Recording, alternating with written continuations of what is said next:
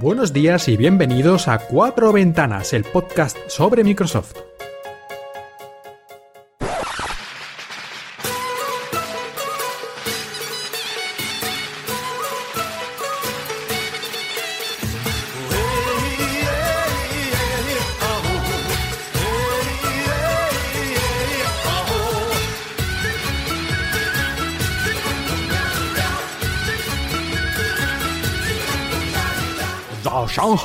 Y bienvenidos a Cuatro Ventanas. Capítulo 17 del podcast sobre Microsoft. Yo soy Mark Milian y os hablo desde Shanghai.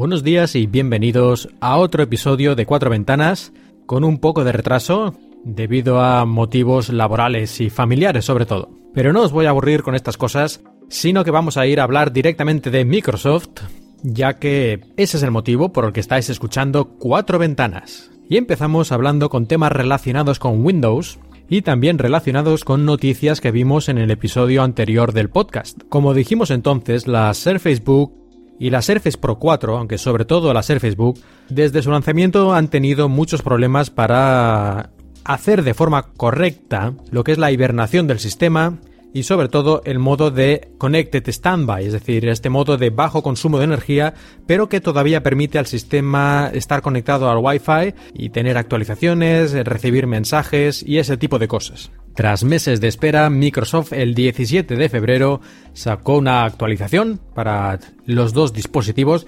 y toda la gente prácticamente está de acuerdo en que de forma definitiva soluciona todos estos problemas que tenía que llevaba arrastrando Surface Book y Surface Pro 4.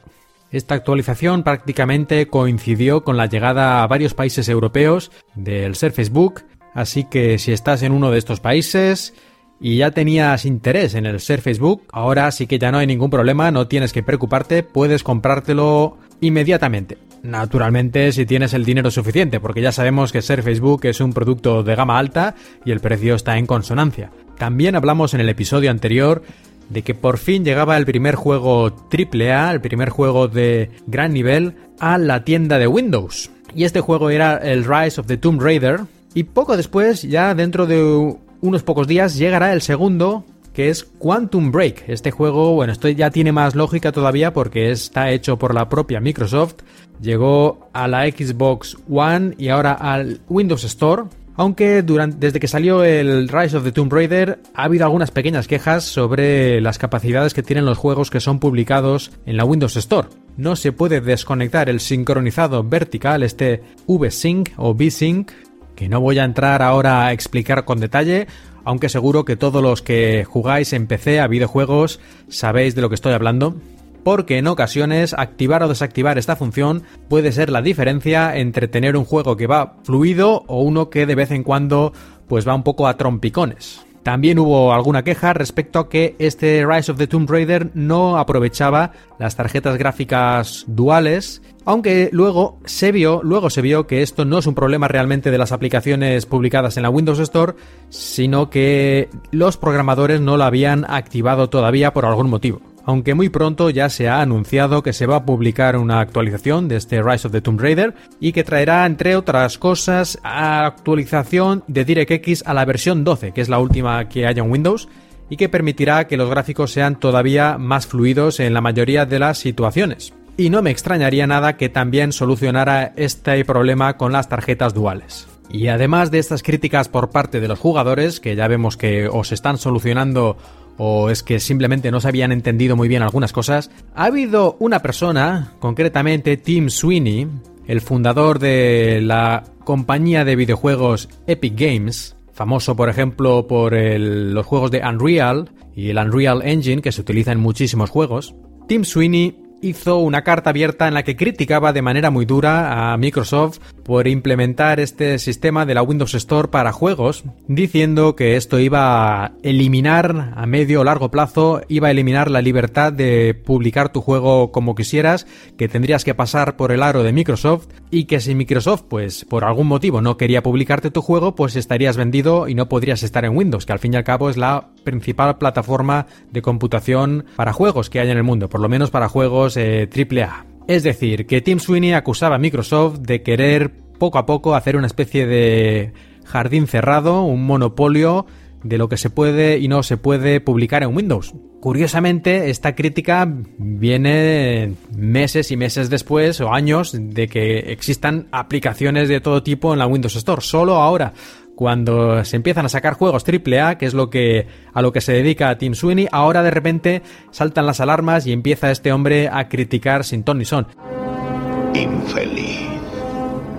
Solo ahora, al final, es cuando lo entiendes. Y de hecho sin mucho acierto, porque varias de las cosas que dijo realmente no son completamente ciertas y además en todo caso Microsoft nunca ha dicho que vaya a cerrar la plataforma Windows y que solo se puedan publicar juegos en la tienda de Windows. Bueno, ni juegos ni otras aplicaciones. Que se sepa, Microsoft va a continuar ofreciendo la posibilidad de publicar tus aplicaciones de forma abierta, eh, en el formato Win32 de toda la vida, con ejecutables.exe y todo eso. Así que es curioso, ¿no? Esta queja de Tim Sweeney, que por cierto también es muy similar a la que hizo Gabe Newell de Valve, la compañía famosa sobre todo por el Half-Life y también por eh, Portal, estos videojuegos tan conocidos, pues Gabe Newell cuando salió Windows 8, eh, es decir, ya hace unos añitos, básicamente hizo la misma queja. Decía que la idea de poner una tienda dentro de Windows, eso iba a destruir la industria de los videojuegos tal como la conocíamos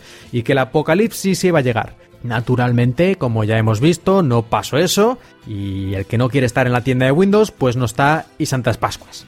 Y yo es que creo que es bastante absurdo pensar que Microsoft podría hacer algo así, ¿no? Como cerrar la plataforma Windows, porque básicamente sería su muerte. Y es que yo creo que solo con que mencionara una idea que a lo mejor hacemos algo así, bueno, se le tiraba todo el mundo al cuello. Es decir, es que si por cosas mucho menores Microsoft ha tenido que recular ante las críticas brutales, ¿se creen que Microsoft podría salirse con la suya a estas alturas de cerrar la plataforma Windows solo al software que ellos aprueben? Pues no, eso, eso es prácticamente imposible.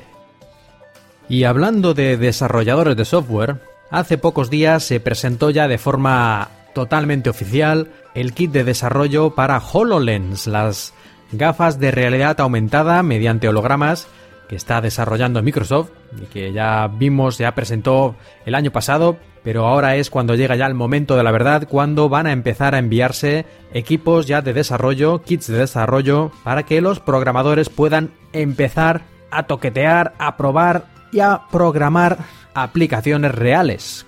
Bueno, las personas, los programadores que tenían 3.000 euros sueltos, que se habían encontrado por algún calcetín, pues esos han podido ponerse ya en la lista de espera, han podido apuntarse, hacer una reserva de HoloLens y los que tengan suerte empezarán a recibirlos a partir del 30 de marzo, que curiosamente coincide con la fecha de la conferencia Build 2016, la conferencia para programadores que hace Microsoft cada año. Pues este año coincide el marzo, el 30 de marzo con la entrega de los primeros kits de desarrollo de HoloLens.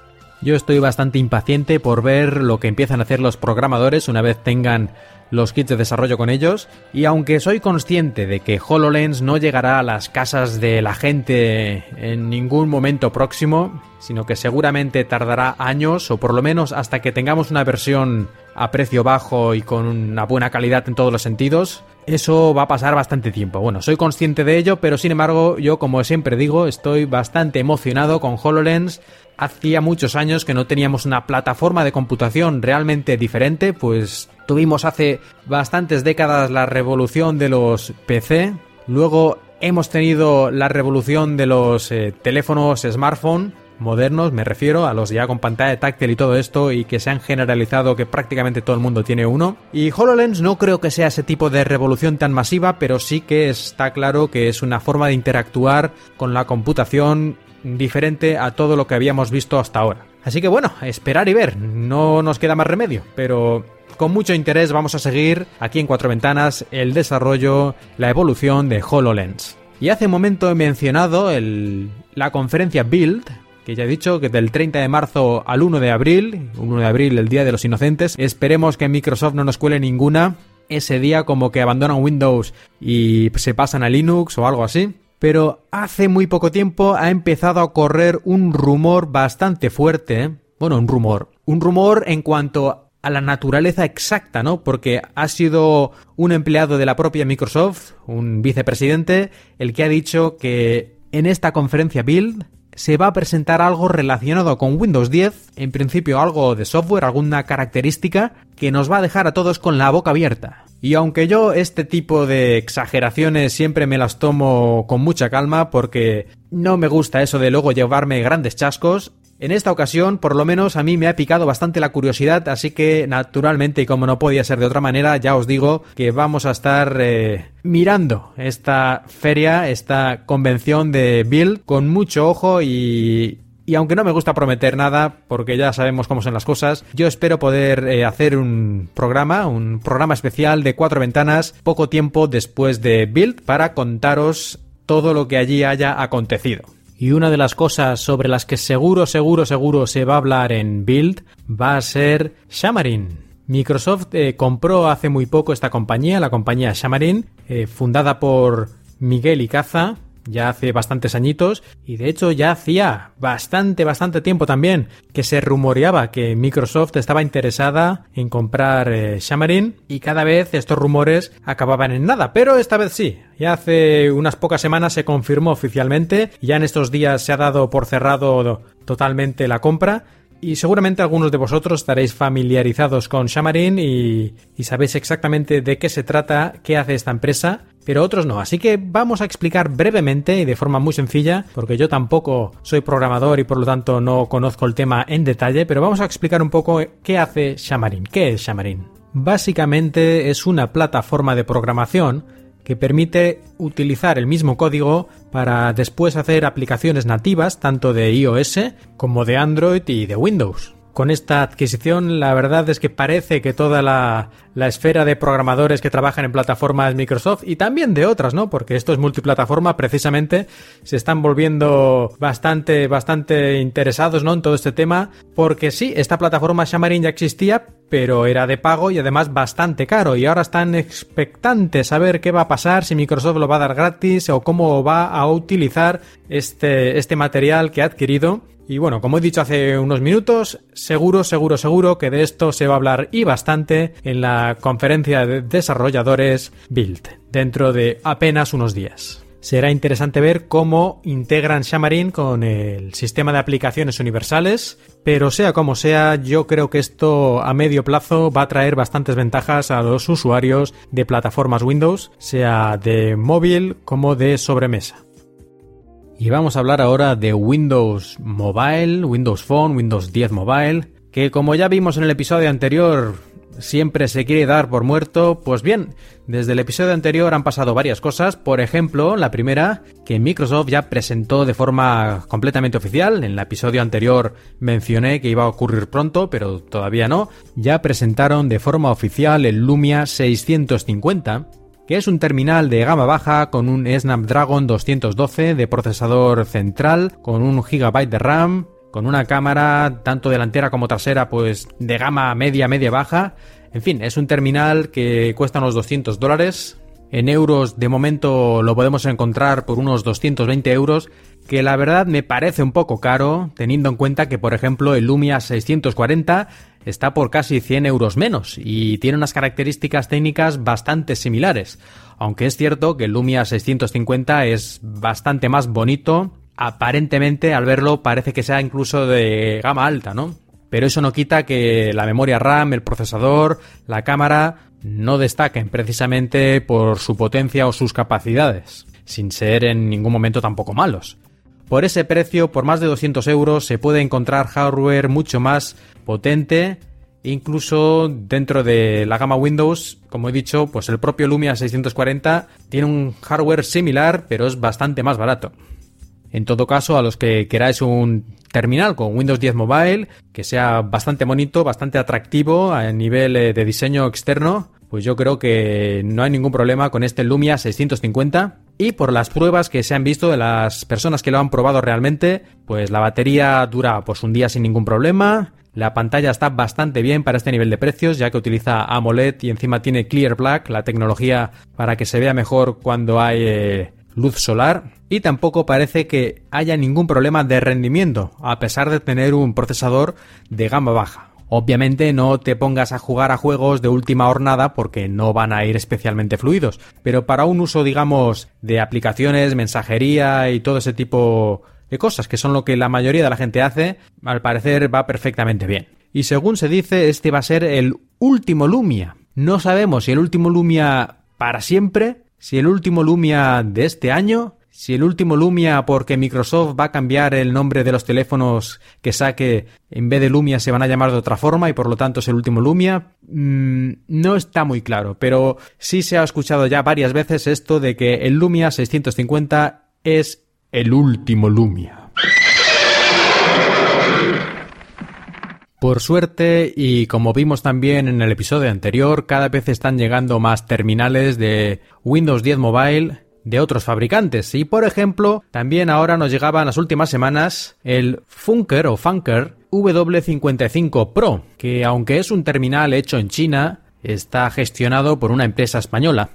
Y este terminal, por el mismo precio aproximadamente que el Lumia 650, nos ofrece bastante más cosas, como por ejemplo un procesador Snapdragon 410, el doble de memoria RAM, tenemos 2 GB de RAM, y también una batería sensiblemente mayor, aparte de una cámara principal con más megapíxeles, ya la calidad no sabría decir, no he visto una comparación entre los dos, y además tampoco es un terminal especialmente feo ni tiene ningún defecto relevante, así que este Funker 5.5 Pro, que como su nombre indica tiene una pantalla de 5,5 pulgadas, es una opción bastante a tener en cuenta si tenemos interés en un terminal de Windows 10 Mobile. Por unos 229 euros aproximadamente tenemos este teléfono que, por lo que se ha visto en las reviews, en las reseñas y los comentarios de la gente que lo tiene, está bastante bien. Y no es este el único terminal con Windows 10 Mobile que se presentó en el último mes, sino que en el Mobile World Congress de Barcelona, este congreso de telefonía móvil que se hace cada año, se presentó por sorpresa un teléfono hecho por HP. HP, esta compañía que normalmente más conocida por sus impresoras y por sus ordenadores pues de sobremesa y portátiles, aunque hacen bastante más cosas, se descolgó de lo que es habitual en los últimos años, porque es cierto que hace bastantes ya añitos cuando todavía existía Windows Mobile, pero Windows Mobile el antiguo, ¿no? Windows Mobile 4, 5, 6. Pues estos HP tenía una gama de PDAs, de tabletas de mano, que tuvieron un relativo éxito, sobre todo en el mundo empresarial. Pues ahora, después de tantos años de estar separada de este mundillo de Windows Mobile, vuelve HP encima con un terminal que muchos han calificado de brutal, porque sus especificaciones de hardware prácticamente son inmejorables en este momento. Pantalla de 6 pulgadas con resolución 2K, Snapdragon 820, que es el último que acaba de salir del horno desde Qualcomm, a 2,1 GHz, 4 GB de RAM, que cuando hoy en día todavía hay PCs portátiles que se venden con 2 GB de RAM, y 64 GB de almacenamiento interno, además de tarjeta micro SD, por lo que podemos ampliar el, almacenamiento hasta los 2 TB cuando existan tarjetas de este tamaño, que todavía no, pero bueno, soporta hasta este máximo. Cámara principal de 16 megapíxeles y frontal de 8. Y además las dos con reconocimiento de iris para Windows Hello. Y no solo eso, sino que además también tendrá sensor dactilar, es decir, tendrá dos modos de reconocimiento para Windows Hello, para reconocimiento biométrico, con las cámaras y con la huella dactilar. Y podremos incluso, al parecer, utilizar los dos eh, al mismo tiempo para una doble seguridad. La batería es de más de 4000 miliamperios por hora, es decir, una batería realmente grande y aquí no termina la cosa con el hardware, porque junto a este teléfono o a este phablet, este teléfono de 6 pulgadas, se presentó también una especie de portátil, pero que en realidad es una batería gigante, un teclado y una pantalla, es decir, dentro no tiene ningún procesador. ¿Cómo funciona este pseudo portátil? Bueno, se conecta mediante Continuum de manera inalámbrica o por cable al teléfono, a este HP Elite X3 o Elite X3, que así se llama el teléfono, pues se conecta a él. Bueno, de hecho, esto es como una familia, toda creo que se llama igual, toda es la familia Elite X3. Pues se conecta el teléfono a este portátil y lo utilizamos mediante Continuum las aplicaciones que estén preparadas para ello, como puede ser Office, eh, Outlook y otras aplicaciones más profesionales, más dedicadas a la empresa que HP está desarrollando. Y una de ellas es una especie de eh, máquina virtual para que podamos utilizar a través de Internet, a través de la red, aplicaciones de escritorio de toda la vida de Win32 mediante Continuum eh, con una VPN como si estuviéramos eh, utilizando un computador tradicional. Así que estaréis pensando que esto suena muy bien, este teléfono prácticamente el hardware no puede ser mejorado con lo que hay hoy en día.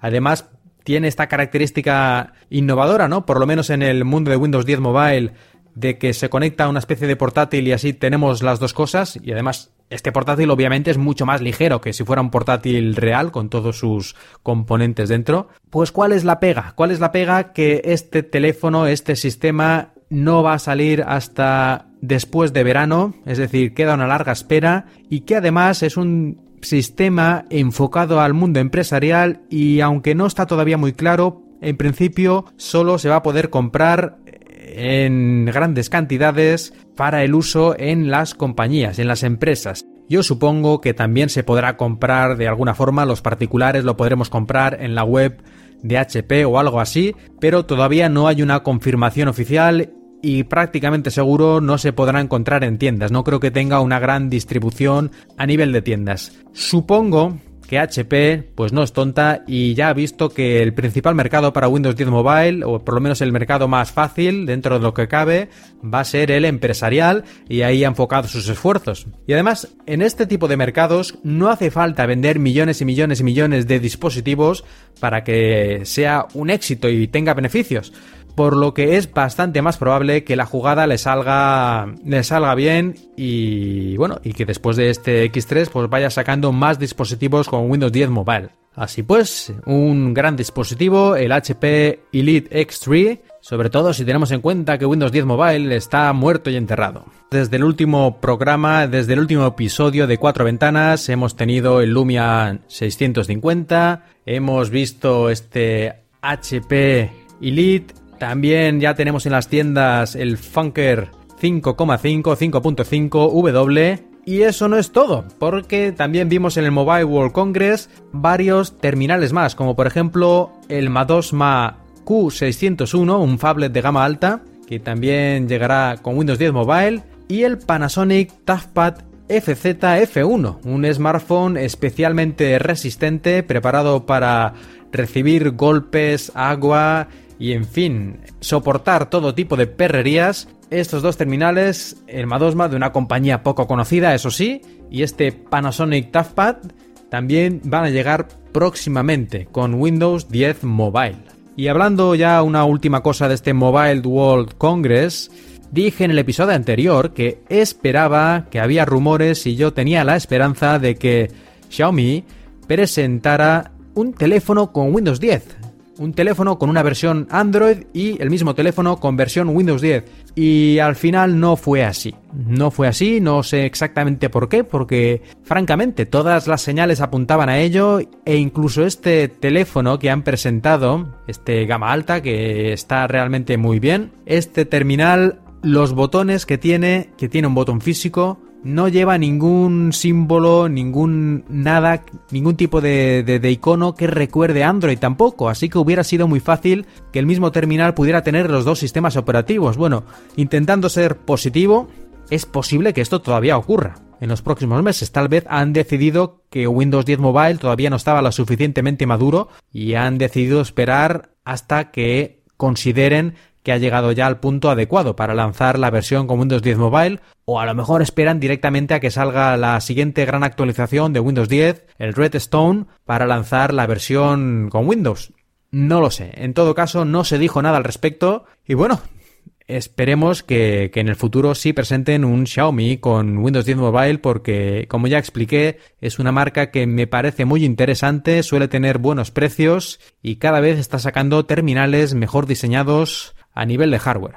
Y después de tanto hardware en Windows Mobile, vamos a hablar un poquito del software, del sistema operativo, porque ha habido unos cambios interesantes en los últimos, las últimas semanas para los que están dentro del programa Windows Insider, para probar las versiones preliminares, las versiones beta del sistema operativo. ¿Y cuál ha sido este cambio? Bueno, antes había varios niveles. Para entrar, una vez entrabas en el programa Insider, tenías varios niveles, varias categorías, varios anillos que llaman ellos, que de esto dependía de en cuál elegías, te llegaban actualizaciones del sistema operativo, digamos, más rápidamente, pero con más fallos seguramente, que todavía tenían más fallos, o te llegaban más despacio, más poco a poco, con más retraso, las actualizaciones del sistema operativo de estas versiones beta, pero seguramente versiones ya más estables. Es lo que ellos llamaban el anillo rápido y el anillo lento. Pues ahora hay otro anillo que se llama el Release Preview que sería algo así como el anillo previo al lanzamiento oficial ya de una versión del sistema operativo. Tal como lo dicen ellos mismos, este anillo es ideal para las personas que quieran probar Windows 10 Mobile antes de que salga oficialmente en su dispositivo o una versión un poco más avanzada de la que esté disponible oficialmente, pero sin tener prácticamente ningún riesgo, ya que son versiones muy muy cerca de la que sea lanzada de forma oficial a todos los terminales. Bueno, eso es lo que dicen ellos. En la práctica esto significa que cualquier persona que tenga algún problema para actualizar a la última versión porque su operadora móvil lo está bloqueando o porque a lo mejor el fabricante dejó de dar apoyo a su teléfono, pues puede pasarse a este anillo de previo, previo al lanzamiento, este Release Preview, Ring, y tener acceso a una de las últimas versiones de Windows 10 Mobile sin ya más eh, problemas ni más líos.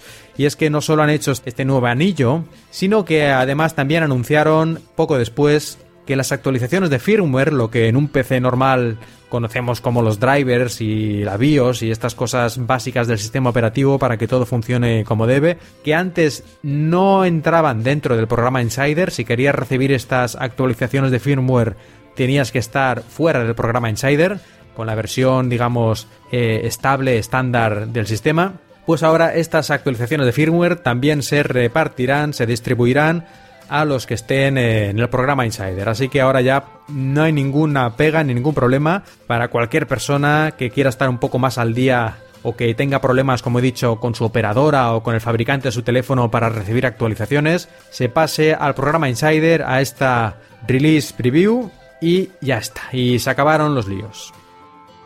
Excepto en el caso de que tengas uno de los móviles Lumia más viejos, como los de la gama X20, como el 520 o el 720.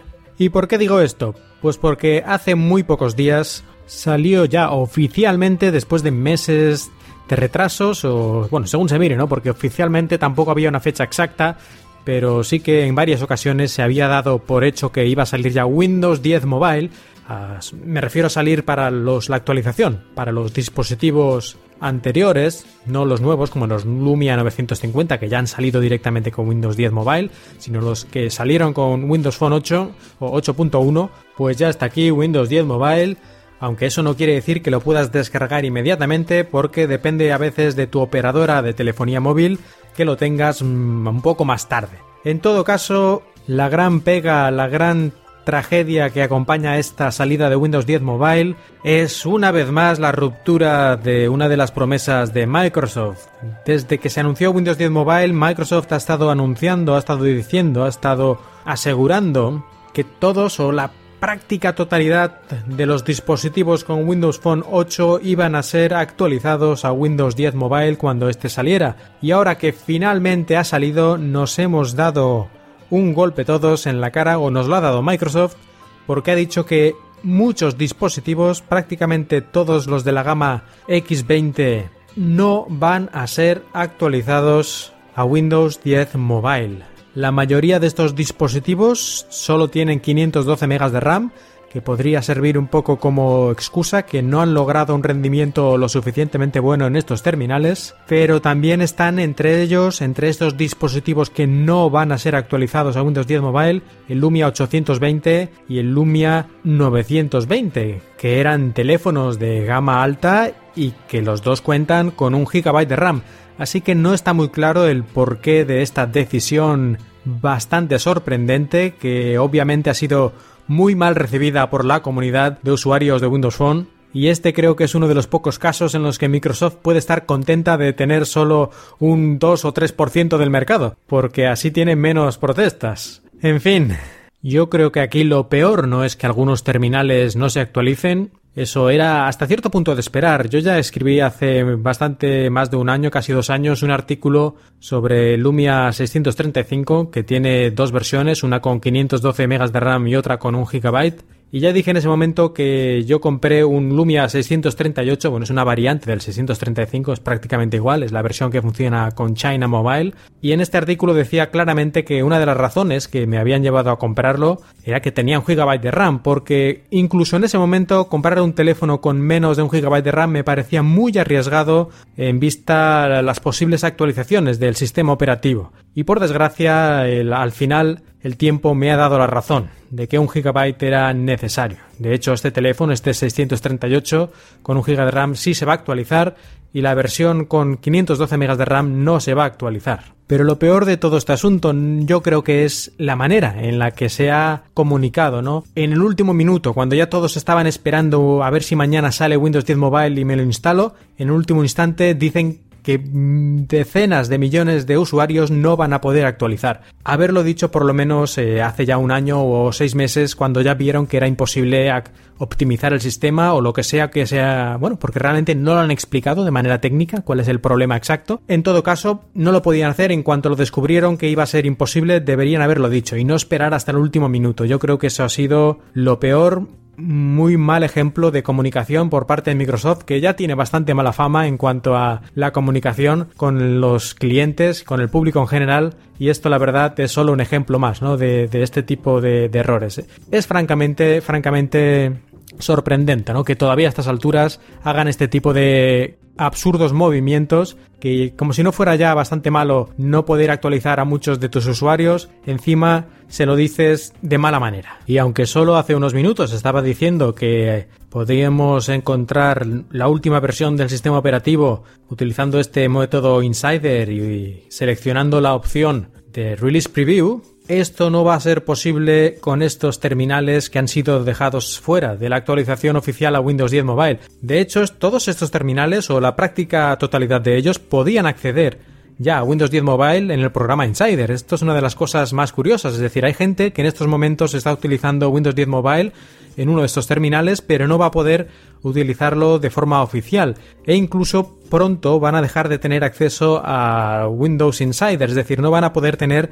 versiones del sistema operativo ni siquiera utilizando estas versiones beta o preliminares del sistema como hacían hasta ahora. Todas las versiones de Windows 10 Mobile que ya sean de la nueva gama, de la gama Redstone, esas ya no van a llegar a ninguno de estos teléfonos de la gama X20, bueno, y en general todos los que no vayan a ser actualizados oficialmente. Así, pues muy mal, muy mal Microsoft por todo este esta debacle de Windows 10 Mobile, primero los retrasos, después cancelas la actualización a casi la mitad de tus usuarios en activo. En fin, esto la verdad es que no se puede ver de otra manera que como una gran cagada.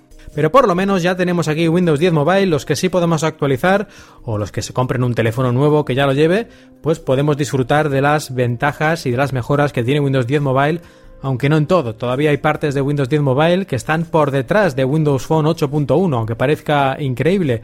Pero por otra parte, parece que ya están empezando a llegar las aplicaciones universales que se supone que es lo que va a salvar a Windows 10 Mobile, ya veremos. Pero vamos, sí que, por ejemplo, hemos tenido últimamente actualizaciones de la aplicación de Twitter, que ahora es una aplicación universal. También hemos tenido actualizaciones de la aplicación oficial de Instagram. Varios bancos, sobre todo en Estados Unidos, han sacado su aplicación de Windows 10 Mobile también con el sistema de aplicación universal. Discuss, este sistema de comentarios que utilizan muchas webs, que ya estaba de forma exclusiva en Windows Phone, pues también están trabajando en su versión universal, por lo tanto podremos comentar tanto desde la aplicación del teléfono como desde la aplicación de sobremesa, de sobremesa o portátiles. Y bueno, hay más ejemplos, ¿no? Pero es cierto que en las últimas semanas sí que se han empezado a un día sí y otro también a presentar, a ver aplicaciones universales y esperemos que la racha continúe. Seguro que en Build veremos bastantes más anuncios a este respecto. Y en cuanto a las aplicaciones de la propia Microsoft, ya hemos mencionado en varias ocasiones que, para bien o para mal, porque ya sabemos que hay algunas personas que esto no les gusta, las aplicaciones de Microsoft están disponibles tanto en iOS como en Android, a veces incluso antes que en el propio Windows. Y Microsoft durante los últimos años se ha dedicado a ir a los fabricantes de Android y básicamente decirles que si ponéis las aplicaciones de Microsoft incluidas con vuestros dispositivos, seguramente no os demandaremos por infringir nuestras patentes, porque Microsoft tiene muchas patentes que están relacionadas con el sistema operativo Android y por eso muchos fabricantes debían o deben pagarle unos royalties por cada unidad vendida, por cada teléfono que lleve el sistema operativo Android. Pero como he dicho, suele hacer este tipo de tratos, aunque son tratos privados, pero parece que es así, como ya creo que mencioné anteriormente, que si ponen las aplicaciones Microsoft, pues ya no les tienen que pagar. Bueno, pues ahora hay noticia de que ya son 74 los fabricantes de teléfonos Android que deben incluir las aplicaciones de Microsoft por defecto en sus terminales. Y entre estas nuevas eh, compañías que se unen a este, a este sistema tenemos, por ejemplo, Acer, Asus, LG, Samsung, y Sony, es decir, prácticamente cualquier teléfono Android que te compres que no sea de una compañía muy pequeña o desconocida va a llevar de serie las aplicaciones Microsoft, por ejemplo, Office o Skype. Y vamos a hablar ahora un poquito de Xbox. Y la primera noticia tiene que ver con las aplicaciones universales. Ya sabemos que este nuevo tipo de aplicaciones su principal baza es que pueden ejecutarse compartiendo la mayor parte del código en, tanto en ordenadores de sobremesa, portátiles, tabletas, teléfonos y también Xbox y HoloLens e incluso Internet de las cosas. Bueno, la cuestión es que cualquier dispositivo que corra el sistema operativo Windows 10 debería poder ser capaz de ejecutar estas aplicaciones universales de la. Sin embargo, Xbox One todavía no tenía esta posibilidad, aunque utiliza Windows 10 como la base de una de las bases de su sistema operativo. Y ya ha sido anunciado por fin que este verano, seguramente hacia finales del verano, tendremos ya la tienda unificada de todos los sistemas Windows 10 y se podrán ejecutar aplicaciones universales en Xbox One. Eso no quiere decir que todas y cada una de las aplicaciones vayan a funcionar en Xbox One, sino que depende del desarrollador cambiar el interface de usuario y adaptarlo para que funcione correctamente. Pero es mucho más fácil para los programadores, una vez tienen el código base, luego ya simplemente cambiar la manera de funcionar, la manera del interface, de interactuar en cada plataforma y ya está. La segunda noticia tiene que ver con el crossplay, es decir, la posibilidad de comprar juegos en la tienda de Windows que funcionen tanto para Xbox One como para PC. E incluso supongo yo que también podría, si hay una versión adaptada, que funcionara también en los teléfonos de Windows Phone o Windows 10 Mobile. Mejor dicho. Ya dijimos que Quantum Break era el primero de los juegos que al comprar la versión de Xbox One te daban incluida la versión de PC y podías jugar en los dos. Pues parece ser que según dice Phil Spencer, uno de los grandes de Microsoft, este tipo de crossplay, perdón, este tipo de crossbuy, crossplay es otra cosa, este tipo de crossbuy se va a fomentar mucho más en el futuro, así que lo vamos a ver en muchos más juegos y títulos, tanto de la propia Microsoft, como era el caso de Quantum Break, como en títulos de otras desarrolladoras. Y un poco relacionado con esto, también hace poco hubo la noticia del crossplay, es decir, poder jugar partidas multijugador entre Xbox One, por ejemplo, y PlayStation 4 o PC o cualquier otra plataforma, ¿no? Que se pudiera querer unir a este tipo de juego entre plataformas. Bueno, pues lo, esto lo sugirió uno de los mandamases de Xbox, hizo una especie de comentario al respecto, bueno, en realidad una especie de carta abierta casi, se podría decir. Y por desgracia de momento, los jefes de Sony, que sería la principal plataforma de juegos competidora, no han dicho que no, pero tampoco han dicho que sí. Así que por lo menos eh, en los próximos meses no, no esperemos, no esperemos eh, tener este tipo de juego entre, entre Xbox One y PlayStation 4. Sin embargo, la posibilidad sigue ahí, la posibilidad no está cerrada y la verdad es que sería una cosa fantástica que se diluyera un poco esta guerra de consolas y que yo tengo una, tú tienes la otra y mis amigos solo tienen la Xbox, me tengo que comprar la Xbox aunque me guste más la PlayStation 4 porque si no no podré jugar con mis amigos. Yo creo que estaría muy bien que esto ya desapareciera, como en el PC, ¿no? Que tú puedes tener un PC muy distinto a otro y mientras tengas por lo menos Windows eh, puedes jugar, ¿no? Con otros peceros. Pues en videoconsolas poco a poco y teniendo en cuenta que la arquitectura interna del hardware cada vez se parece más entre ellas y el PC también, pues que estas barreras bastante artificiales se vayan derribando. Y para terminar, una noticia negativa relacionada con los estudios de desarrollo de videojuegos de Microsoft, ya sabemos que Microsoft tiene varios estudios con los que desarrolla juegos, pues Lionhead, un estudio bastante bastante longevo, ya lleva muchos muchos años en este mundo, concretamente fundado en el año 1996 por Peter Molyneux, famoso por crear títulos míticos como podía ser Populous, Dungeon Keeper, Black and White, la saga de Theme Park, y sobre todo en los últimos años la saga de Fable. Y curiosamente este último juego, aunque ya no bajo la batuta de Peter Molyneux, porque él hace unos años se fue de Lionhead, el estudio que él había fundado, para hacer otro, el 22 Cans, pues la última versión de Fable que iba a sacar Lionhead Studios, este estudio que es propiedad de Microsoft, el juego fue cancelado, cancelado cuando prácticamente estaba terminado, ya estaba en una beta abierta y no solo cancelado este esta última entrega de Fable, sino que además han cerrado el estudio, este estudio mítico ya cerrado y no solo este estudio, sino algunos más parece, aunque no está muy claro, porque han desaparecido varios estudios más de la página web de Microsoft, tenían ahí sus logotipos puestos y ya no están, así que probablemente más cosas, aparte de este Lionhead Studio, han sido cerrados. Centrándonos en este caso, es bastante curioso, ¿no? Como he dicho, el juego estaba prácticamente terminado y es verdad que la gente que lo había podido probar dijo que no era un gran, gran juego, pero si ya te has gastado los millones para hacerlo, por lo menos ponlo free to play o alguna cosa así, ¿no? Algo le sacarás, digo yo, ya, ya te has gastado el dinero. Pero no, lo han cancelado, no va a salir ya nunca en principio. El estudio cerrado, y yo creo que el principal problema no es que hayan cancelado este juego o que hayan cerrado este estudio, sino que lo que esto significa, y significa que Microsoft, los que están gestionando los estudios que tienen y los juegos first party, no lo están haciendo bien, porque es increíble que se den cuenta de que el juego no va a salir bien y que no vale la pena lanzarlo cuando prácticamente le falta un mes para que salga. Esto es completamente absurdo y por lo tanto es un error garrafal en la gestión. Y de momento no parece que nadie haya asumido la responsabilidad, pero francamente, yo creo que aquí alguna cabeza tendría que rodar. Ya veremos si en los próximos días hay noticias al respecto, pero de momento creo, creo que no ha ocurrido nada, o por lo menos no ha trascendido nada.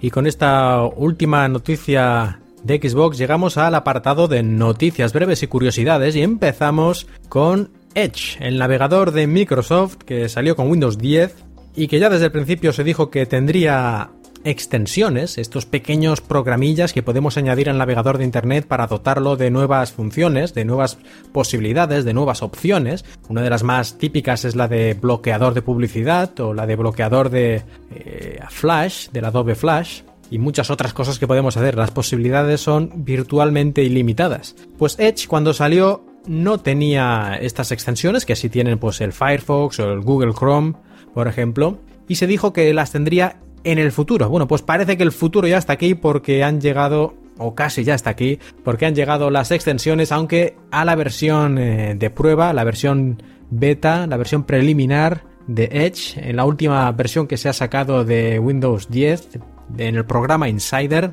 concretamente la build número 14291 para PC, para ordenadores de sobremesa y portátiles. Y aunque casi que ni se pueden descargar todavía estas extensiones, dentro de unos pocos días eh, ya se empezarán a funcionar, empezarán a funcionar, se podrán activar y la gente podrá empezar a probar las extensiones en Microsoft Edge. Algunos desarrolladores, como las del famoso bloqueador de publicidad AdBlock Plus, ya han dicho que están trabajando en su propia extensión y por lo visto no será muy complicado pues son muy similares la, manera de hacerlas es muy similar a las que se hacen para Google Chrome, así que están ya bastante familiarizados los desarrolladores eh, en, estos, en estos temas. La siguiente noticia breve relacionada con Office 365 aunque realmente es una noticia un poquito vieja, es de mediados de diciembre, pero yo me la había saltado y me parece relevante. Y el caso es que a partir del 31 de marzo, es decir, dentro de unos pocos días, los teléfonos de Windows 10 Mobile que tienen, bueno, todos tienen incluido el Office de forma gratuita, podemos editar y ver los archivos de Office sin ningún problema. Pero si queremos utilizar Continuum, es decir, conectar nuestros teléfonos, los que pueden hacerlo, como Lumia 950, por ejemplo, pues los que quieran utilizar Continuum con Office deberán tener una suscripción de Office 365, es decir, tendremos que estar suscritos para poder utilizar Office mediante Continuum, utilizando una pantalla, un teclado y un ratón, como ya hemos explicado en episodios anteriores. La verdad es que esto me parece bastante extraño, aunque lo entiendo, ¿no? En cierta manera, porque claro, si utilizas Continuum a efectos prácticos estás eh, utilizando un PC de sobremesa o un portátil, es decir, ya tienes la experiencia de escritorio, en gran medida. Y es cierto que en todos los PCs de sobremesa y portátiles y tabletas, creo que es de más de 8 pulgadas, ya desde el principio hay que estar suscrito a Office 365 si quieres tener la opción de editar y crear nuevos documentos. Así que en realidad esto no es ninguna novedad, pero al mismo tiempo se hace un poco extraño que teniendo en cuenta la posición en la que se encuentran los teléfonos con Windows 10 Mobile, no den a sus usuarios algún tipo de ventaja extra, ¿no? respecto al resto. Y además tampoco es que millones y millones y millones de usuarios se vayan a poder, se vayan a poner a utilizar este Office en Continuum y por eso dejar de comprar eh, PCs o la versión completa o el Office 365 si lo necesitan. Quiero decir, que es un caso puntual y yo creo que por lo menos durante más tiempo, yo no digo a lo mejor para siempre, pero sí que podrían haberse estirado uno o dos años dar el Continuum la versión de Office en Continuum que funcionara sin estar suscrito a Office 365 para que la gente se fuera acostumbrando, porque es que ahora prácticamente la gente todavía no sabe ni qué es Continuum y ya estás poniendo palos en las ruedas para los que lo quieran probar un poquito en serio. En fin, ya digo que entiendo, entiendo que Microsoft simplemente está siguiendo lo mismo que hacía con, el resto de, plataformas, con las tabletas y, y con los otros, incluso con los móviles, ¿no? En otras plataformas, en iOS o en Android, pero que bueno, que hubiera estado muy bien que apoyara un poquito de manera especial a su propia plataforma. Aunque ya sabemos que eso de momento no parece que vaya a ocurrir. Y otra noticia breve es la polémica que se ha desatado porque algunas personas dicen, aseguran, juran que Windows 10 se les instaló en su equipo con Windows 7 o Windows 8 sin que ellos hicieran nada. Es decir, un día se despertaron por la mañana, encendieron su equipo y se había transformado en Windows 10. Obviamente esto de ser cierto sería increíble, sería absolutamente inaceptable, pero la verdad es que todavía no está claro porque a lo mejor estas personas sin darse cuenta, ellas o algún familiar o cualquier otro usuario de ese mismo equipo, pues eso que el ordenador, porque eso sí es cierto que Windows 10 se descarga sin que tú digas nada porque hace unas semanas empezó a, ser calificada la descarga de Windows 10, esta actualización a Windows 10, Microsoft la calificó como una descarga recomendada. Dentro de Windows Update están las, descargas críticas, las recomendadas y luego las opcionales. Las críticas y las recomendadas se instalan, en principio se instalan automáticamente, a no ser que tú lo cambies eh, manualmente, ¿no? El sistema por defecto es que ambas se descarguen automáticamente cuando estén disponibles. Y esto, como digo, quiere decir que la actualización a Windows 10 se descarga en tu PC aunque tú no quieras si no lo cambias. Esto ya es bastante polémico también y yo la verdad opino que no ha hecho Microsoft bien forzando de esta manera a la gente actualizar. Bueno, no te fuerza, pero digamos que te descarga en tu equipo 2 o 3 gigas de actualización que a lo mejor nunca vas a instalar y encima lo haces sin preguntarte antes si quieres hacerlo. Y no es una cosa pequeña. Esto me parece bastante mal pero sería mucho peor, mucho peor que encima te lo instalara ya realmente sin decir nada más. En teoría te pregunta dos veces, una si quieres instalarlo y la otra después de instalarlo tienes que darle el ok a la licencia de uso y si le dices que no pues vuelve hacia atrás con todo el riesgo que eso conlleva, claro, y te deja otra vez en Windows 7 o en Windows 8. Mm, ya veremos a ver esto cómo se desarrolla, si de verdad eh, se está instalando en algunos equipos, porque por ejemplo a mí eso no me ha ocurrido y Mary Jo Foley no le ha ocurrido, también lo comentaba en, su podcast de Windows Weekly, o Paul Zurrot en el mismo podcast también decía que él, ninguno de sus equipos se había instalado Windows 10 así a las bravas, sin hacer el nada, pero parece que en algunos casos algunas personas sí que dicen ya digo que esto es casi como medio rumor porque no se puede comprobar fácilmente, dicen que en su equipo sí se instaló sin ellos hacer nada. Y por ejemplo dicen a lo mejor un equipo que estaba en una tienda que solo pone fotos eh, para como si fuera un slideshow de estas un álbum de fotos que van pasando fotos y que no se utiliza para nada más y que un día lo encendieron y estaba Windows 10 allí. Algo así, ¿no? Una cosa que dices, aquí esto no lo ha podido tocar nadie, por lo tanto se ha tenido que instalar por su cuenta y riesgo. Sea como sea, habrá que estar atentos a este caso. Si de verdad, aunque sea por error, Microsoft está instalando Windows 10 sin que tengas que hacer nada, eso sería una gran cagada y yo creo que en Estados Unidos se arriesgan a una gran demanda colectiva que les podría salir por un pico. Esperemos que al final esto quede nada, en una especie de leyenda urbana y que nadie tenga problemas eh, de este tipo. Y terminamos esta sección de noticias breves hablando de Here Maps. He hablado en varias ocasiones sobre Here Maps, ya sabéis que son mis aplicaciones de mapas favoritas entre otras cosas porque desde hace muchos años ya permitían la navegación offline, podías descargar los mapas de las diferentes zonas que tú querías y luego poder navegar y buscar sin tener que tener ninguna conexión a internet. Ya me escuchasteis hablar en episodios anteriores que eh, cuando salió Windows 10 Mobile habían desaparecido de la tienda por algún tipo de problema técnico nunca especificado. Al pasar un par de meses volvieron a aparecer y yo estaba muy contento aunque tenían un, problema que no sé si solo me ocurre a mí, pero que al pulsar sobre la pantalla, digamos que el, efecto de pulsar aparecía en otro lugar de la pantalla, es decir, le hacía la aplicación bastante difícil de usar,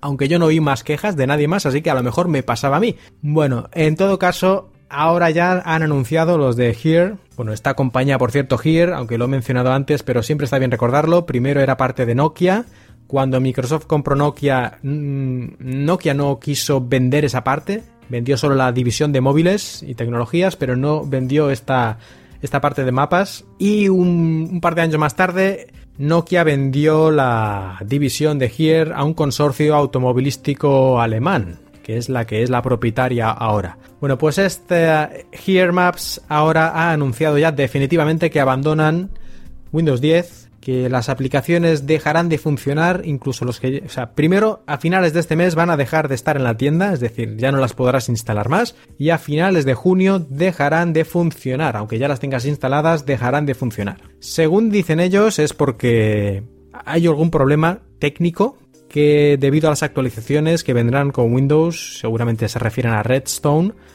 allá por finales de junio, principios de julio, bueno, que con esas actualizaciones del sistema operativo ya no podrán funcionar en absoluto las aplicaciones por unos cambios que se producirán y tal, y que bueno, que no, que ya no van a funcionar más y que de momento no van a desarrollar ninguna aplicación universal de Here Maps. Según se dice en las redes, eh, programadores como Rudy Jun y otros dicen que esto se debe seguramente a que Here Maps utiliza unas APIs, ya sabéis, estas pequeñas eh, mini aplicaciones ¿no? que pueden utilizar los software para acceder a, a diversas características del sistema operativo o del hardware de manera más sencilla, bueno, pues parece que utilizaban APIs privadas, es decir, que no eran públicas, que en teoría no deberían utilizar, pero como ya sabemos, Microsoft y Nokia pues estaban muy unidos, sobre todo cuando lanzaron Windows 8 y por lo tanto seguro que tenían un trato especial y podían utilizar estas, estas APIs que deberían ser eh, solo del sistema operativo solo debería utilizar Microsoft, pero bueno, su cercanía les hizo que las utilizaran también. Y por desgracia,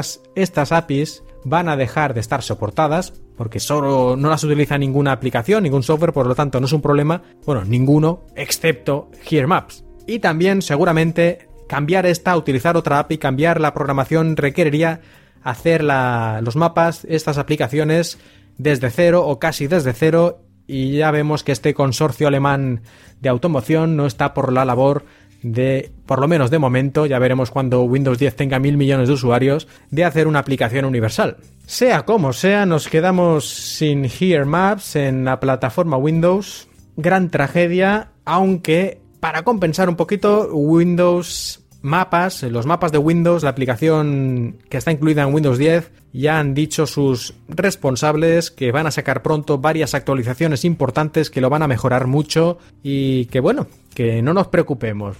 Bueno, aunque sea eso cierto, aunque vaya a mejorar mucho la aplicación de mapas de Windows, y hay que recordar que los mapas que utilizan, la información de mapas, es la misma porque tienen licenciados los mapas de Here. Creo que fueron durante 5 años o 7 años cuando, cuando compraron la división de móviles también hicieron este acuerdo de licenciar los mapas por varios años. Bueno, pues los mapas realmente son los mismos, los mismos, tanto los de la aplicación de mapas de Windows como los de Here Maps, pero el interface y las posibilidades que daba el software en Here eran bastante mejores, por lo menos para mí, que los que ofrece los mapas de Windows. En todo caso, si se ponen las pilas y lo mejoran mucho, pues eh, fantástico. Seguiremos teniendo, como ya tenemos, la navegación offline y muchas otras cosas que hicieron grande a Here Maps. Y la única pega que de momento nadie ha dicho nada al respecto es la de cómo mover todos mis favoritos de Here Maps a mapas. Y seguramente al final lo voy a tener que hacer a mano. Gracias, Here, por ser tan amable con los fieles seguidores, fieles clientes, fieles usuarios que has tenido durante años. Y ya sé que los de Here me están escuchando, porque aquí obviamente me escuchan todos, me escuchan Adela, me escucha Bill Gates, en fin, no me van a escuchar los de Here, ¿no? Estos alemanes están ahí, los alemanes, los alemanes, que ya sabemos que no son todos sonrisas y dulzura. Pues señores de Here, aunque me saquen dentro de un año una aplicación universal que le dé 100 patadas a los mapas de Windows, les puedo garantizar aquí y ahora y en público que en mi vida voy a volver a utilizar nada que tenga que ver con ustedes, a no ser que sea realmente la única opción sobre este planeta. Muchas gracias y hasta nunca.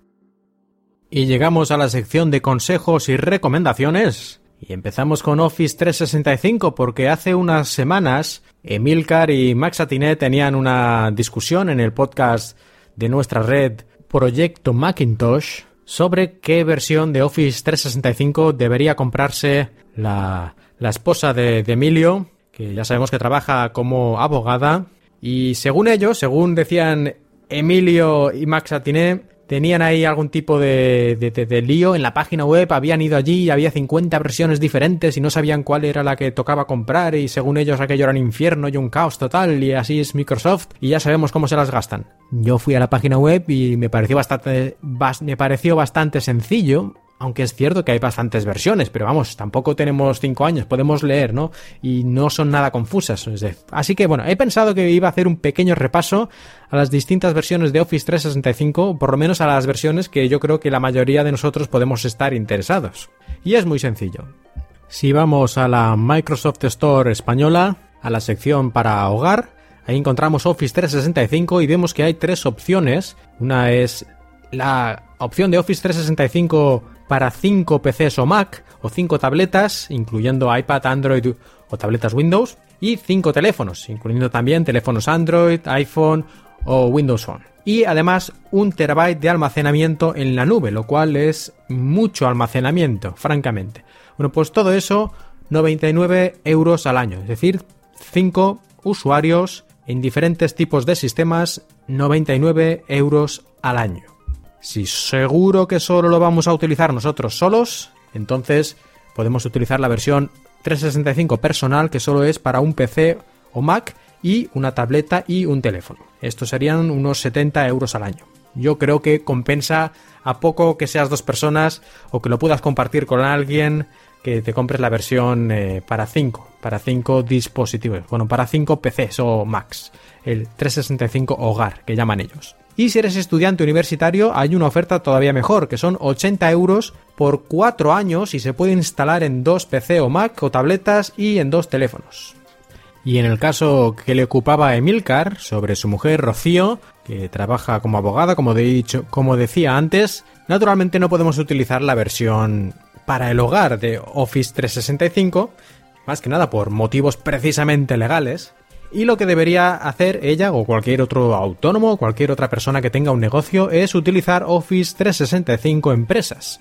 bueno, hay varias versiones, uno que se llama Empresa Essentials, el otro Empresa Solo y el otro que es Empresa Premium. Mm, como esto es unas recomendaciones breves, tampoco quiero entrar en detalles de cada uno. Yo creo que la mayoría de las personas, la, eh, la versión que más les interesa sería el Office 365 Empresa incluyendo todas las aplicaciones de Office y también un terabyte de almacenamiento. Básicamente es como el que he dicho antes eh, de la versión para el hogar, solo que esta, pues la licencia de uso es para empresas y el precio que se puede contratar por número de usuarios en la empresa desde uno, en el caso de un autónomo que sea él solo, hasta un máximo de 300 usuarios en una empresa ya mediana, un poquito grande incluso sería. Ya, si tenemos más de 300 empleados, ya tendríamos que utilizar otros sistemas que tiene Microsoft para las grandes empresas. Pero no creo que sea el caso de nadie escuchando este podcast y en ese caso además ya tendrán sus expertos en estos temas o la propia Microsoft si hace falta les enviará a alguien para aconsejarles qué es lo que más les conviene. En todo caso, este Office 365 empresas que sale por usuario, por cada persona, por 8,80 euros al mes. 8,80 euros al mes. Yo creo que a poco que trabajes un poco, eh, te sacas el beneficio de utilizar esta suite de Office 365. En dos o tres horas ya te has sacado el beneficio para pagar todo el mes completo. Así que yo creo que es extremadamente barato. Bueno, y con esto ya terminamos esta parte de Office 365. Yo creo que está bastante claro. Al final prácticamente tenemos o la versión Home para 5 usuarios, que es la que yo creo más compensa, o si eres una empresa o un autónomo o algo así, pues la versión Office 365 empresas. La versión Home 100 euros al año para 5 y la versión esta de empresas 8,80 euros al mes por usuario. Que, pero un usuario lo puedo instalar en 5 PCs, tabletas y tal. En fin, pues eso, yo creo que está muy claro. Ya pondré los enlaces por si acaso en las notas del programa y ahí lo podéis ver uh, con más detalles si queréis.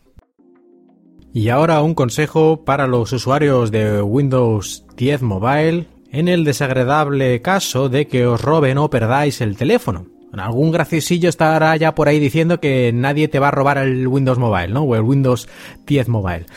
Bueno, pero podría ocurrir, ¿no? Podría ocurrir aunque sea por despiste del ladrón que se equivoque pensando que era un iPhone eh, y fuera bromas, eh, si te desaparece o te roban el teléfono, el Windows 10 Mobile, ¿qué podemos hacer? Bueno, es una de las funciones que tiene Windows 10 Mobile, es que podemos bloquearlo y encontrarlo desde la página web de Microsoft.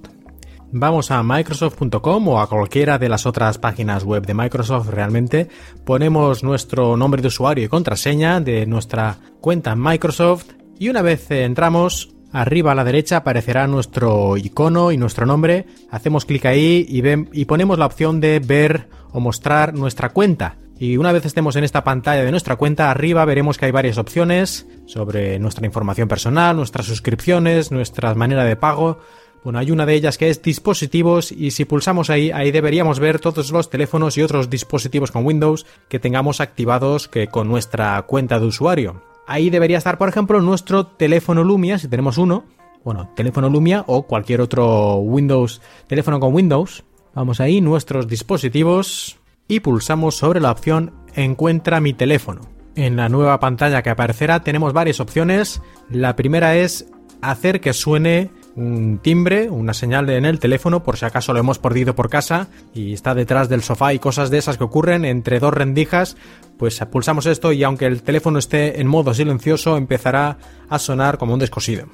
La otra opción es bloquear el teléfono. Si lo hemos dejado perdido en algún lugar y no estamos seguros de si estaba bloqueado, desbloqueado o si no tenemos en nuestro teléfono un código PIN para desbloquear, cosa muy mal. Debería todo el mundo tener algún código de bloqueo o bloqueo por biometría en los teléfonos que lo permitan con Windows Hello. Y la última opción ya en caso de que estemos desesperados y seguro que no lo vayamos a encontrar o estemos bastante seguros de ello es la de borrar. Esto borrará el contenido del teléfono y lo dejará pues como si acabara de salir de fábrica. Y además a la derecha de estas tres opciones podéis ver un mapa donde se pone con un punto azul la última posición conocida del teléfono. Si el teléfono está desconectado, se ha quedado sin batería, será la última vez que mandó la señal a Microsoft, que lo hace de vez en cuando. Y si en teoría, y en teoría si el teléfono todavía está activo y conectado a alguna red, sea por datos 4G o 3G o por Wi-Fi, debería ser la posición actual si está en un lugar con posicionamiento GPS, claro. Si está en el metro a lo mejor no aparece nada. Pero en todo caso nos aparecerá alguna posición, sea la última conocida o la actual. Bueno, pues esto, esto es todo respecto a qué hacer si nos roban o perdemos el teléfono. Aunque queda un pequeño detallito que es si bloqueamos el teléfono con la opción de bloquear, además podemos poner un nuevo código, nuevo código de bloqueo, o si no teníamos poner ahora un código de bloqueo, y además también podemos incluir un mensaje, un mensaje para que el teléfono lo muestre, un mensaje que diga, pues ladrón eres un mierda, o señor, por favor, o señora, si lo encuentra este teléfono, pues eh, llámeme a este número o mándeme un mensaje aquí o lo que sea, para que nos lo devuelvan. Mm, en algunos países esto puede ocurrir, lo juro. Por ejemplo, en Japón.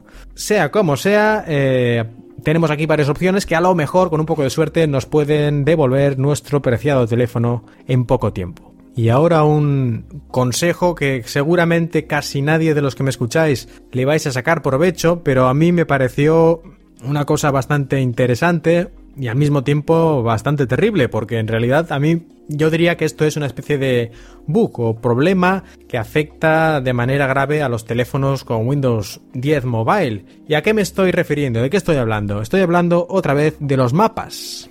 Y es que hace unas semanas hubo una actualización de mapas, especialmente de los mapas de China, y tras esta actualización desaparecieron los mapas de China del teléfono. E incluso si iba a ver los mapas pues, online, con conexión a internet, quería ver los mapas, en vez de aparecer el mapa normalmente con el detalle, con las calles, con los nombres, aparecía un mapa con muy poca definición, ¿no? Con alguna calle principal, con las ciudades y poco más, es decir, un mapa prácticamente inútil. Fui a descargar otra vez los mapas offline de China, porque digo, no sé por qué se han borrado, ¿no? Porque en teoría dijo, hay una actualización de mapas disponibles. Naturalmente yo le di a actualizar mapas.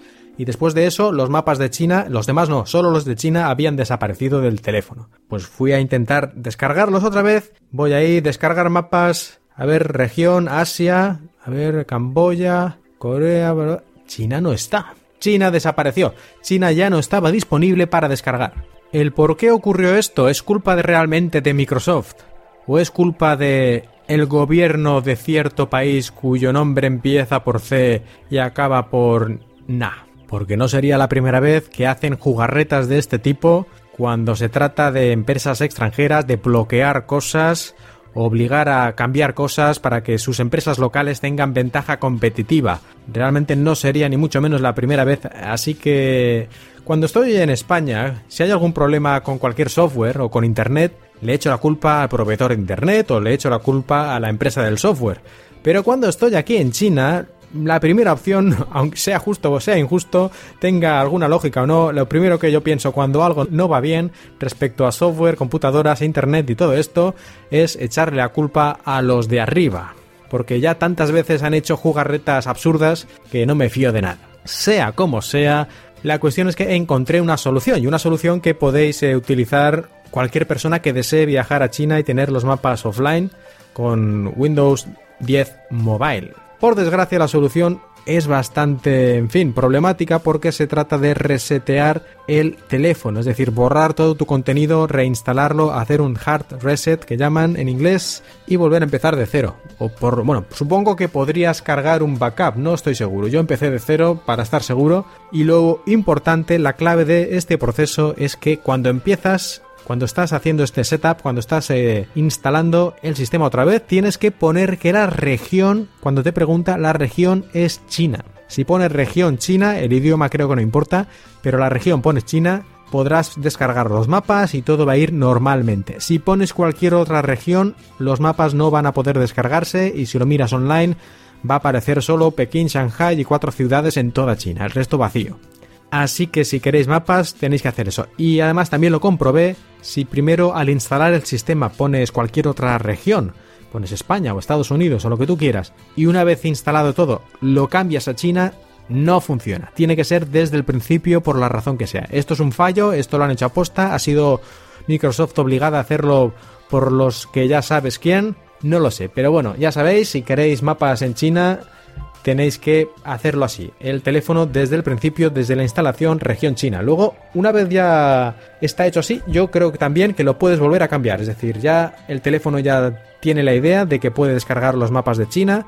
Y si tú lo pones en región Estados Unidos o España, yo creo que eso ya no afecta. Así que la clave es esa, ¿eh? al instalar, elegir región China. Y otra cosa bastante extraña respecto a Windows Phone, Windows 10 Mobile, otro fallo bastante raro que parece que vuelve loca bastante gente. Bueno, bastante gente relativamente, porque ya sabemos que en Internet cualquier mínimo fallo de software vas a buscarlo y te encuentras 3.000 personas que se quejan. Claro, a nivel mundial 3.000 personas es el 0,000001, ¿no?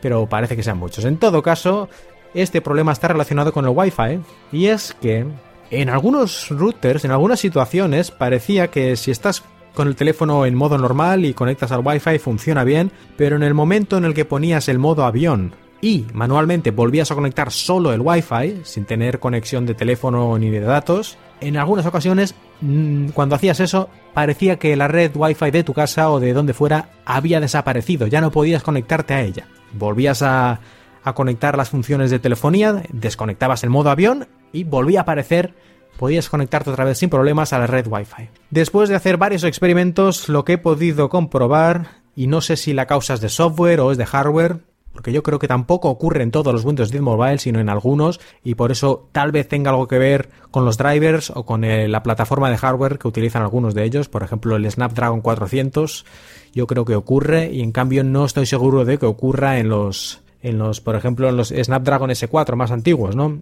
En cualquier caso, si estamos en el modo avión y, encendemos el Wi-Fi para conectarnos a nuestra red, el router tiene que estar en modo Legacy para que permita conectarse en modo G y no solo en modo N. Ya digo que estas cosas las he probado, tampoco puedo estar seguro al 100%, pero yo diría que así es más probable que funcione. Y también el canal, ya sabemos que la señal del Wi-Fi se puede mandar por varios canales, ¿no? Y tenemos que elegir siempre un canal que no esté muy saturado, que nuestro vecino no utilice el mismo canal de radio para que no haya interferencias y ese tipo de cosas. Pues el canal 13 y seguramente el 12, que es el que está más a la derecha, por decirlo, por decirlo de alguna forma, el último, ese es mejor no utilizarlo. Si utilizamos ese, es como si fuera invisible. No nos aparece en la lista de redes detectadas. Esto, como digo, no sé si es algún problema de software, de hardware o de otra cosa. Pero yo hice eso, cambié, tenía el router de mi casa, estaba en el canal 13, lo cambié creo que al canal 6 o 7 e inmediatamente ya volvió a funcionar Windows Phone, aunque estuviera en modo avión, podía conectar al Wi-Fi. Así que ya lo sabéis, si alguien ha tenido problemas de esto, que cuando está en modo normal funciona todo bien el Wi-Fi, pero cuando pone el modo avión el Wi-Fi desaparece, pues que pruebe esto, a cambiar el canal del, router del canal 13 a otro canal, yo el 12 tampoco lo probaría por si acaso, porque está muy a la derecha, no sé si tiene que ver, y también si tiene el router en modo N o, o otro más avanzado, más moderno, solo, no, que lo ponga compatibilidad también con el modo G. Y una cosa más de Windows 10 Mobile, relacionado esta vez no con un problema, sino con la manera de informar de los problemas, porque estoy hablando de la aplicación que lleva incluido de feedback para dar información sobre los problemas o los consejos o las peticiones que tengamos al equipo de Windows, al equipo de desarrollo de Windows. Esta aplicación de Windows Feedback puede, se puede acceder a ella en la lista de, de aplicaciones, pero una manera bastante rápida de hacerlo es pulsar al mismo tiempo la tecla de volumen abajo y la de encender el teléfono. Con esta combinación de teclas automáticamente se abrirá Windows Feedback y además se abrirá seleccionada la, la sección relacionada con el lugar donde estuviéramos. Si si estábamos en una aplicación, por ejemplo, eh, en Office, pues se abrirá en la sección de feedback para Office y si estábamos en el menú de, de inicio, pues se abrirá la sección de feedback sobre el menú de inicio y, y así, ¿no? De forma que llegamos rápidamente al lugar donde queremos dar nuestra opinión. Y ya de paso recuerdo, por si algún despistado no lo sabe, que si pulsamos el botón de arriba del volumen y el botón de encender el teléfono al mismo tiempo, nos hace una captura de pantalla. Y respecto a lo de pulsar abajo y el botón de energía para abrir la aplicación de Windows Feedback, pulsamos y soltamos. ¿eh? Si os quedáis apretados unos segundos, creo que son 5 segundos o 10 segundos, hará un reinicio del teléfono, así que mejor no. a no ser que el teléfono se os haya quedado bloqueado por algún motivo, en cuyo caso viene muy bien, ¿no? Recordar esto de pulsar abajo y el botón de energía, de encender el teléfono durante unos segundos hasta que se reinicie. Y ya para terminar el episodio de hoy me gustaría hacer un pequeño comentario sobre un caso que seguro que la mayoría de vosotros estáis al tanto, que está relacionado con el cifrado. Ya hablé en programas anteriores sobre el cifrado y las excusas siempre que ponen los gobiernos para quitarnos esta capacidad de, tener intimidad, de privacidad, como lo llaman ahora, con la excusa del terrorismo.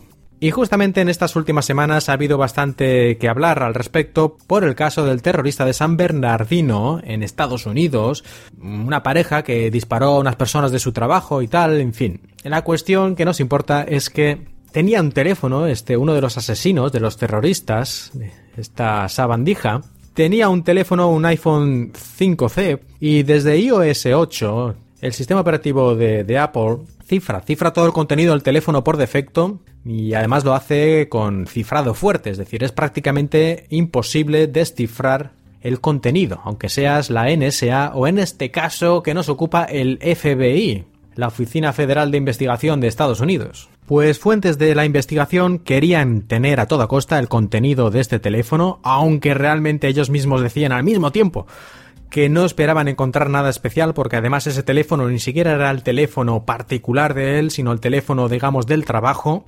Así que las posibilidades de encontrar algo relacionado con el crimen todavía eran menores. Pero la cuestión no es realmente lo que hubiera en ese teléfono, sino lo que está buscando el FBI es una excusa para forzar a Apple a abrir el teléfono. Para poder conseguir esta información, aunque no haya nada, lo importante es crear un precedente legal, un precedente legal para que en el futuro la Apple y otras empresas estén obligadas a romper el cifrado o incluso a implementar un cifrado débil o un cifrado que permita de alguna forma, cuando las autoridades lo pidan, ser descifrado, lo cual es un contrasentido, pero bueno, Apple por sí misma no puede descifrar el contenido del teléfono porque, como he dicho antes, está cifrado con cifrado fuerte y, ni Apple ni nadie puede descifrar eso. Entonces, ¿qué es lo que les ha pedido el FBI? El FBI lo que les ha pedido es que creen una versión especial de iOS que entonces actualizarían ese teléfono con esa versión especial de iOS y esa versión, la diferencia que tendría con la versión normal es que no tendría un límite de veces que puedes poner el código antes de que se borre automáticamente el contenido. Y como el código es de cuatro cifras, el que tiene puesto ese teléfono, significa, bueno, no sé si eran cuatro o eran seis, pero para el caso es prácticamente lo mismo. Si no tenemos esta limitación que normalmente existe de que a las 10 veces se borra el contenido del teléfono, sin esa limitación podría el FBI poner todos los códigos, que tampoco son tantos, hasta descifrar, hasta poder abrir el teléfono. Y no solo les piden eso, sino que ya de paso les piden que incluya el sistema operativo una manera de poner los códigos electrónicamente, es decir, que no tengan que tener un tío ahí poniendo los códigos a mano, sino que de manera electrónica, comunicándose directamente con el teléfono, puedan ir probando todos los números, así que en unas horas o en unos días puedan probar todas las posibles combinaciones y abrir el teléfono. Apple respondió a esto que, que eso sería un gravísimo peligro de seguridad que existiera tal versión del sistema operativo con una seguridad reducida, en realidad mm, esto no sería, como dicen algunos, una puerta de atrás, una backdoor. Esto lo que realmente haría sería debilitar la puerta principal. Pero no sería una backdoor. Todo sigue estando cifrado y sigue siendo necesario poner el código correcto. Lo único que hace esta versión especial, o haría esta versión especial de iOS, sería hacer que sea factible un ataque de fuerza bruta. Es decir, probar todas las combinaciones. Pero como he dicho, Apple dijo que esto sería un gran problema de seguridad porque permitiría, a lo mejor, en el futuro que se utilizara de forma poco escrupulosa esta versión de iOS o versiones similares y por lo tanto cualquier teléfono de cualquier persona pudiera eventualmente ser eh, abierta, ¿no? Por así decirlo, y espiar todo su contenido, no solo por a lo mejor el gobierno de Estados Unidos, sino quién sabe dónde acabaría llegando esta versión especial de iOS. Esto en realidad no es así del todo, porque Apple tiene la capacidad, tal como está hecho su sistema operativo, tiene la capacidad, y esto lo explicó muy bien Steve Gibson en el podcast Security Now, lo explico muy bien. Apple tiene la capacidad, y de hecho es lo que hace cada vez que actualiza el sistema operativo de cualquier iPhone, de cualquier dispositivo iOS, el dispositivo envía a Apple una petición de búsqueda de actualización con un número único, un número único que solo se utilizará esa vez. Y Apple, si tiene una versión más moderna del sistema, junta ese número con su clave de cifrado y te envía una versión del sistema operativo que solo puedes utilizar en ese dispositivo y solo para esa vez. Es decir, esa versión, esa actualización del sistema operativo, no se, aunque la pudieras de alguna forma extraer, copiar el archivo o lo que sea del teléfono, no podrías ponerlo en otro porque la firma digital no funcionaría, no, no, no sería válida. Por lo tanto, Apple puede hacer una versión especial de iOS que debilite la puerta delantera para que permita un ataque de fuerza bruta y descifrar solo ese teléfono del terrorista sin que esta versión pueda de ninguna manera ser utilizada en ningún otro teléfono nunca. Eso es técnicamente viable, por la manera en la que Apple mm, envía, distribuye sus actualizaciones. Pero yo creo, y Steve Gibson también decía lo mismo, que en realidad el problema no es esta este teléfono o esta aplicación de iOS. El problema y el precedente que quiere crear el FBI, o eso parece, es que se pueda obligar en el futuro a las empresas a crear software a la carta de lo que pidan las autoridades. Ahora piden una versión del software que debilite la puerta de entrada, pero a lo mejor en el futuro piden a Apple o a Microsoft o a quien sea que hagan una versión del software que permita activar a voluntad del FBI o de quien sea el micrófono, la cámara o cualquier otra cosa, es decir, lo que se conoce toda la vida como un troyano o un malware. Y eso no es lo peor, porque malware o troyanos ya existen y los utilizan las fuerzas de seguridad y los terroristas también y los criminales también, curiosamente, para espiar a la gente. Pero tienen que ir e instalarlos en tu dispositivo de una forma o de otra. O aprovechando a lo mejor algún fallo de seguridad que no haya sido parcheado pero lo que querría el FBI es que directamente lo hiciera el propio fabricante y actualmente todos los teléfonos y los sistemas operativos tienen una función de autoactualización, lo que significa que tú estarías tranquilamente en tu casa y sin darte ni cuenta Microsoft, Apple o Google mandaría una actualización a tu teléfono y se instalaría sin tú decir ni mu y seguramente sin dejar ni rastro para que tú te des cuenta de que algo extraño ha ocurrido. Y ahí está la clave, ahí está la clave. Si el gobierno, las fuerzas de seguridad deberían tener este poder, esta capacidad de obligar a las empresas a escribir software a medida de lo que ellos pidan y además de instalarlo sin que el usuario sepa nada. En caso de que esto al final prosperara y que los tribunales de Estados Unidos dijeran que sí, que el FBI tiene derecho a hacer eso y que Apple tiene que la obligación de cumplir con esta orden, el futuro se pinta negro, ya lo dije la otra vez, pero es que lo vuelvo a decir es que ah, no nos podríamos fiar de nadie. Las propias empresas que nos venden los productos en cualquier momento nos podrían estar metiendo un troyano en nuestro, en nuestro equipo. Y sí, claro que podríamos tal vez desactivar las actualizaciones automáticas, pero es que en muchos casos si hacemos eso estamos también vendidos, porque no tendremos actualizaciones de, de ningún tipo, incluyendo los auténticos errores y fallos que permiten a los hackers malvados atacarnos. Así que, ¿qué hacemos? Pues al final nos pasamos a Linux, a software de open source y tal, y ya está, porque cualquier otra cosa eh, nos deja absolutamente vendidos. Y en un país como Estados Unidos, pues a la larga tendría que significar que precisamente todo este software open source y tal debería estar prohibido, porque claro, dirán que los terroristas utilizan Linux, ¿no? Por ejemplo. En fin, ya lo voy a dejar aquí, que siempre me caliento con estos temas y creo que ha quedado bastante claro que cuál es el problema. El problema no es ese teléfono de Apple, sino es el precedente legal de que nos puedan espiar y mandar software troyano directamente a nuestros dispositivos sin nuestro conocimiento. Y del FBI a lo mejor te fías, allá tú, pero ¿te fiarías también de que este tipo de capacidad esté en manos de gobiernos dictatoriales o democracias de dudosa calidad? Bueno, de momento tanto Microsoft como Google como otras empresas de alto nivel de tecnología se han puesto a favor de Apple, la están apoyando y ya veremos en qué acaba todo esto. Hasta aquí un episodio más de Cuatro Ventanas, el podcast sobre Microsoft. Espero que no se haya notado demasiado mi voz, que está bastante mal, la tengo hecha polvo y habréis notado a lo mejor incluso que esto se ha hecho en varias sesiones de grabación porque ya no daba para más. Si os ha gustado el programa, si os gusta Cuatro Ventanas, o si tenéis alguna crítica constructiva también, claro.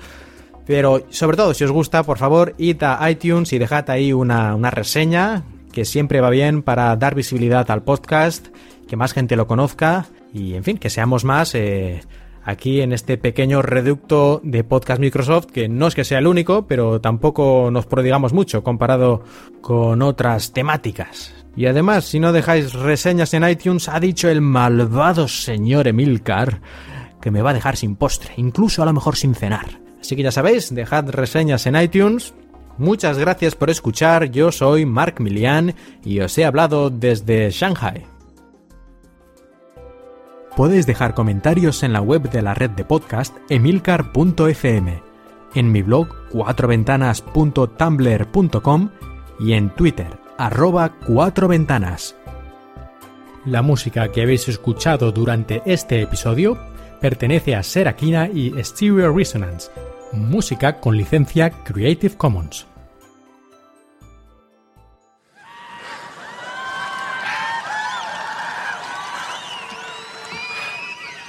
I got four words for you. I love this company. Yeah!